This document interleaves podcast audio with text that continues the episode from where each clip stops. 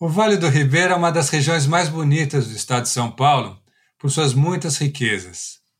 A Mata Atlântica, ao longo de todo o litoral sul, as cavernas, as cidades históricas de Iguape e Cananéia, as aldeias indígenas, as comunidades quilombolas, os imigrantes japoneses, a agricultura da banana e da pupunha, enfim, um mundo de preciosidades que merece ser conhecido e bem cuidado.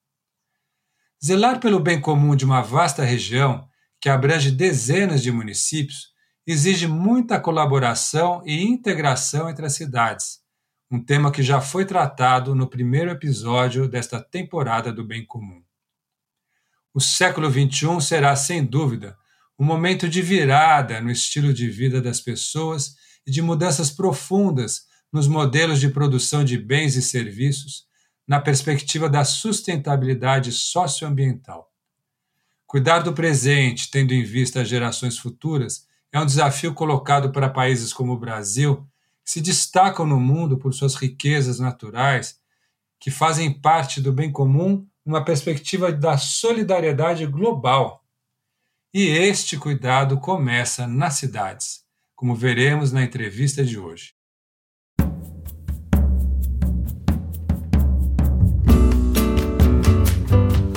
Eu sou José Mário Brasiliense e este é o terceiro episódio da segunda temporada do Bem Comum, o podcast da Oficina Municipal, realizado em parceria com a Fundação Konrad Adenauer, que te dá ferramentas para construir um pensamento crítico sobre a vida em sociedade. Neste episódio, vamos continuar a falar do desafio das prefeituras nesse início de mandato, em plena pandemia. Comigo, a partir de agora, o prefeito Roberto Garcia, do município de Jacupiranga, cidade localizada no Vale do Ribeira, que, como já disse, é uma das regiões que se destaca no estado por suas riquezas sociais, culturais, históricas, ecológicas e econômicas. Jacupiranga tem um pouco mais de 17 mil habitantes, e segundo a Frente Nacional de Prefeitos, 73% das cidades do Brasil estão nessa faixa populacional, entre 10 e 20 mil habitantes. Então, é possível dizer que Jacupiranga é o típico município brasileiro, uma realidade que merece ser bem conhecida. O prefeito Roberto já foi vereador e agora assumiu pela primeira vez a administração do Poder Executivo Municipal. A ideia aqui não é falar de um partido específico ou de uma corrente política, mas da experiência dele na gestão voltada ao bem comum, Vamos saber um pouco sobre como se deu a transição da campanha no ano passado, a emoção da posse e aos primeiros desafios encontrados na cidade, ainda em meio à pandemia. Prefeito Roberto Garcia, obrigado por separar um espaço na sua agenda para estar conosco aqui com a gente no Bem Comum, o podcast da Oficina Municipal. Seja bem-vindo. Obrigado, Zé Mário. Um abraço a todos os participantes dessa, desse evento e um abraço a, a todos da oficina. Eu sou um, já participei de várias atividades da oficina e é um, prazer estar aqui contando um pouquinho desta experiência e desse desafio. Muito bom. Obrigado a você e a gente tem um conhecimento longo nas suas atividades e participações no, nos cursos, nos seminários da oficina. E é um pouco sobre isso que a gente vem falar hoje. A gente conheceu como vereador, onde você tinha a função de fiscalizar o poder executivo, propor as leis de interesse local. E eu perguntaria, Roberto, como é que está sendo essa adaptação de passar do poder legislativo para o executivo? Zé Mário, é, de fato, essa experiência no legislativo é muito interessante, não é? Porque nós vemos essa atuação dos poderes. Né? Ali eu fui presidente da Câmara, eu pude discutir projetos de lei, eu pude fiscalizar o orçamento, é, tá muito próximo da população, trazendo ao executivo as, as expectativas, os, todas as demandas, né? E agora eu estou no outro lado, que é o de fazer com que as políticas públicas possam chegar ao cidadão.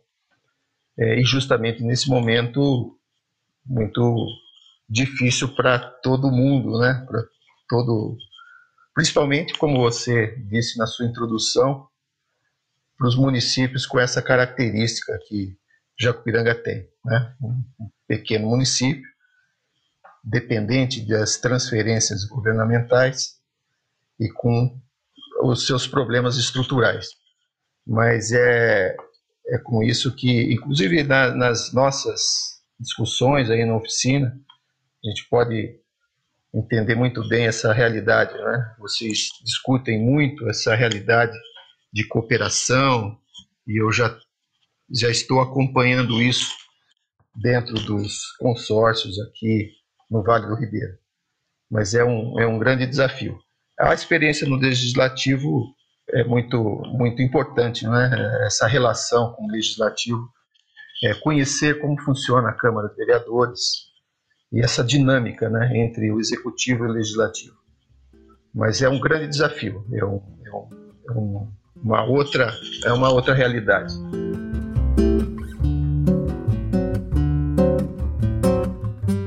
Posso imaginar esse momento e fiquei aqui me perguntando, Roberto, como a gente ainda está nos primeiros meses desse mandato, talvez ainda esteja presente o clima da campanha eleitoral no ano passado. É, a gente sabe que foi uma eleição bem apertada, bem concorrida.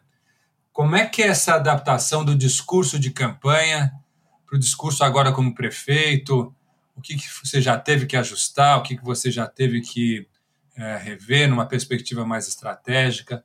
Como é que está sendo esses primeiros meses aí da gestão? É, Zé Mário, eu já tinha conhecimento de alguns problemas já há muito tempo, né? Eu, eu sempre levantei algumas questões estruturais da prefeitura de Jacupiranga.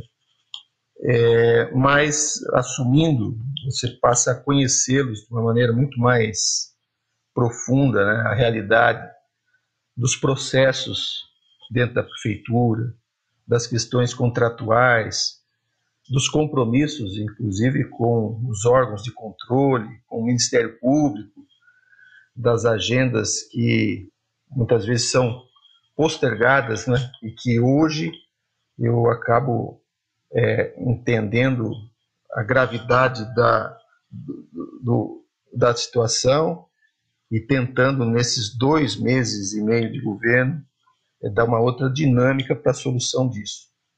Infelizmente, nós temos ações que eram discutidas lá em há uma década atrás e que, infelizmente, os municípios acabam não dando atenção. E eu me deparei com uma realidade muito dura, né, de, de cobrança, de prazos. E confesso que em dois meses e meio eu não consegui ainda é, implementar a minha agenda de governo. Eu ainda estou trabalhando com os passivos de uma de uma administração que, infelizmente, do ponto de vista estrutural, a prefeitura tem alguns problemas sérios de estrutura organizacional, dos processos internos, de lidar com a burocracia também. Né? É, agora, como você fala do, do discurso da campanha, eu sempre tive uma postura muito, a gente fala, muito pé no chão. Tentei, talvez por isso a campanha tenha sido tão apertada, uma disputa tão, tão acirrada, porque eu sempre tentei levar para a população, e nem sempre isso é muito fácil de se falar, a real situação que o município tem, da sua dependência de transferências governamentais, dos problemas administrativos. E nem sempre isso é foco na eleição. Né?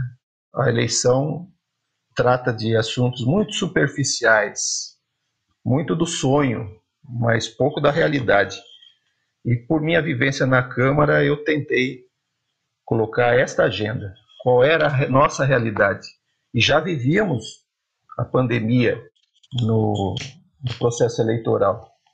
Por isso, o que eu enfrento hoje não é uma surpresa. É, é um grande desafio, mas nada disso me pegou de surpresa. Eu já sabia que ia enfrentar esses, esses graves problemas. É, eu fiquei pensando que tá, até a sua formação na área de farmácia, sua atuação profissional, pode ter colaborado, enfim, já você já tinha uma atuação é, com essa perspectiva mais técnica, e me ocorre também essa fala sua que a Câmara de Vereadores é uma grande escola, né, uma grande, um grande espaço de preparação para a ação no Executivo. Você concorda? Eu concordo. É, nem sempre as pessoas entendem o papel do vereador. Aqui, numa cidade pequena, a visão do vereador é muito assistencialista, né? mas o papel de formulador de, de políticas, de, de acompanhamento do orçamento, de análise de, do, do, impacto daquilo que se propõe dentro da Câmara e do debate. Né? A, a Câmara sempre teve um histórico de não abrir discussões. Né? Eu recordo que quando vocês, Oficina Municipal, estiveram à frente, junto com outras instituições, é, na discussão do plano decenal, foi uma oportunidade que eu tive de entender melhor os desafios da, da educação. E foi ali na Câmara que nós fizemos uma discussão muito aprofundada sobre educação, os objetivos da educação. E eu concordo sim, Zé Mário, é, a Câmara Municipal é uma, uma escola, é um, quem sabe um dia a gente possa entender de fato o papel do legislativo, né, como representante e como uma instituição que de fato expressa toda a vontade da população.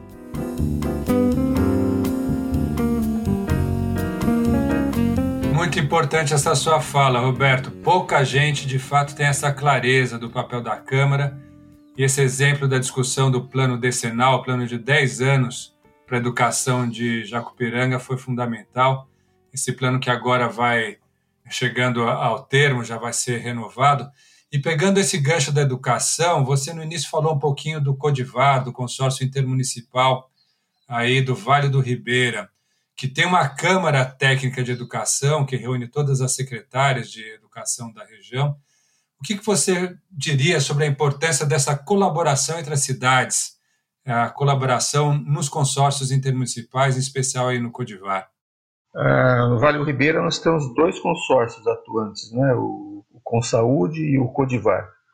O Codivar, como você disse, as câmaras técnicas, e houve um, um avanço aí nos últimos anos, em função da, da liderança, das, das pessoas que estiveram à frente do, do Codivar, e muito se avançou com relação ao, ao, plano de desenvolvimento do Vale do Ribeira, as questões do turismo também foram um foco muito importante do Codivar, mas eu também defendo, e, e agora ainda os prefeitos, até em função da pandemia, tem sido prejudicada essa, essa discussão dentro do Codivar, estamos muito no dia a dia envolvidos, nós estamos num momento bastante difícil, mas eu acho que o consórcio precisa ser aprimorado, né? Nós precisamos dar mais poder ao consórcio, que os municípios possam trabalhar discutindo questões outras, como as questões ambientais aqui podem ser tratadas por um conjunto de municípios, se não o todo, mas é, nós não podemos pensar em soluções isoladas. Nós temos que aprimorar até as compras governamentais, a elaboração de projetos dentro do, do Codivar, ação conjunta de municípios em, em diferentes áreas. E eu sou um defensor, sim, de que os municípios não podem trabalhar isoladamente. Até porque eles nem têm uma estrutura administrativa que possa estar enfrentando os desafios, os grandes desafios e tão complexos, né, que se colocam nessa nossa realidade. Então, é através do trabalho conjunto entre os municípios que nós vamos poder é, avançar. Você sabe, Roberto, que quando você diz essas palavras, a gente aqui na oficina fica muito contente, porque o tema da cooperação intermunicipal é muito caro a nós. Foi o primeiro tema dessa temporada do podcast. E caminhando já para o encerramento da nossa conversa, eu queria que você, que tem uma visão bem ampla sobre a região do Vale do Ribeira, como você mencionou agora, essa necessidade das prefeituras se ajudarem, o Vale do Ribeira com o patrimônio ambiental da Mata Atlântica, a riqueza das águas, a beleza das cavernas. Numa perspectiva mais macro, Roberto, como é que você vê essas questões tão importantes, não só para vocês que vivem no, no Vale, mas para o Brasil como um todo, em uma perspectiva mais global aí da, da, do bem comum dessa geração e das futuras gerações, a partir da valorização da nossa própria história, na nossa própria cultura. Se puder ir arrematando as suas ideias, falando um pouquinho disso do Vale no Brasil e no mundo, essa visão mais, mais ampla é, muito pouca gente conhece o Vale do Ribeira. Né? Conhece o Vale do Ribeira por um discurso que muitas vezes é reproduzido, mas não é entendido, como uma região pobre, uma região de baixo BH, e não é, não é isso. Né? Nós temos, sim, problemas muito sérios, já superamos alguns, temos uma característica de riquezas naturais, com uma atividade econômica que pode ser desenvolvida é, do ponto de vista do turismo. Temos muito problema de geração de, de emprego, de renda, mas temos grandes oportunidades que estamos no eixo entre São Paulo e Curitiba. Se o investimento governamental for feito aqui, se a região for encarada como o potencial e com, como ela deve ser reconhecida, nós vamos poder superar essas dificuldades econômicas. Mas hoje nós precisamos pensar em divulgar o, o Vale do Ribeira, como você disse, para o mundo. Muita pouca gente conhece os recursos naturais, até o próprio Vale do Ribeira, muita pouca gente conhece. E nós temos aqui a Regis Bittencourt, ligando dois centros, né, duas capitais importantes, e me parece que agora o governo estadual começa a olhar no projeto do Vale do Futuro uma grande oportunidade de alavancar economicamente a região. Eu espero que isso se concretize, né, que a, a polarização política não prejudique esse processo e que possamos, junto com os consórcios, tanto com saúde como Codivar, superar esses problemas estruturais que os municípios têm. Vejo no Vale do Ribeiro uma grande oportunidade de desenvolvimento, tanto do ponto de vista de todas as políticas, né? tanto economicamente como na cultura, no turismo, resgatar os valores históricos, como você mesmo mencionou. Muita pouca gente conhece no estado o potencial que o Vale do Ribeira tem. E estamos aqui, enfrentando os nossos problemas no dia a dia, mas com um olhar para o futuro, de que essa região merece ser valorizada e conhecida. Né? Muitas vezes as pessoas falam, de onde você é? Eu sou de Jacupiranga, onde fica? As pessoas não sabem, né? Nós, nós precisamos divulgar um pouco mais das nossas riquezas e do potencial do, do nosso povo aqui no Vale do Ribeiro. Muito bom, Roberto. Agradeço por essa reflexão importante que você trouxe para nós hoje sobre a gestão do município, sobre a região e a importância do Vale para o Estado, para o país, para o mundo. Mais uma vez, muito obrigado pela sua presença e até uma próxima, Roberto. Obrigado, Zé Mário, pela oportunidade. Fico muito feliz de estar conversando com vocês da oficina. Sempre tiveram essa preocupação e sempre estão muito presentes aqui na realidade dos municípios, né? Muito obrigado. Eu fico muito feliz de estar conversando com vocês. Muito bom. E você que é o nosso ouvinte certamente percebeu a ligação entre as três primeiras conversas dessa temporada do Bem Comum. A primeira com os coordenadores de projeto da oficina municipal, o Éder Brito e a Rafaela, que falaram da colaboração entre as cidades através dos consórcios. A segunda prosa com dois professores de gestão pública, o Fernando Coelho e a Evelyn Levi, falando dos desafios dos 100 primeiros dias da gestão. E hoje o prefeito Roberto Garcia, de Jacupiranga, dando um mergulho nos detalhes da gestão municipal em uma cidade típica brasileira em termos de população e que é muito singular por fazer parte do Vale do Ribeira, uma região que se destaca no estado por sua beleza histórica, cultural, ecológica e força econômica também.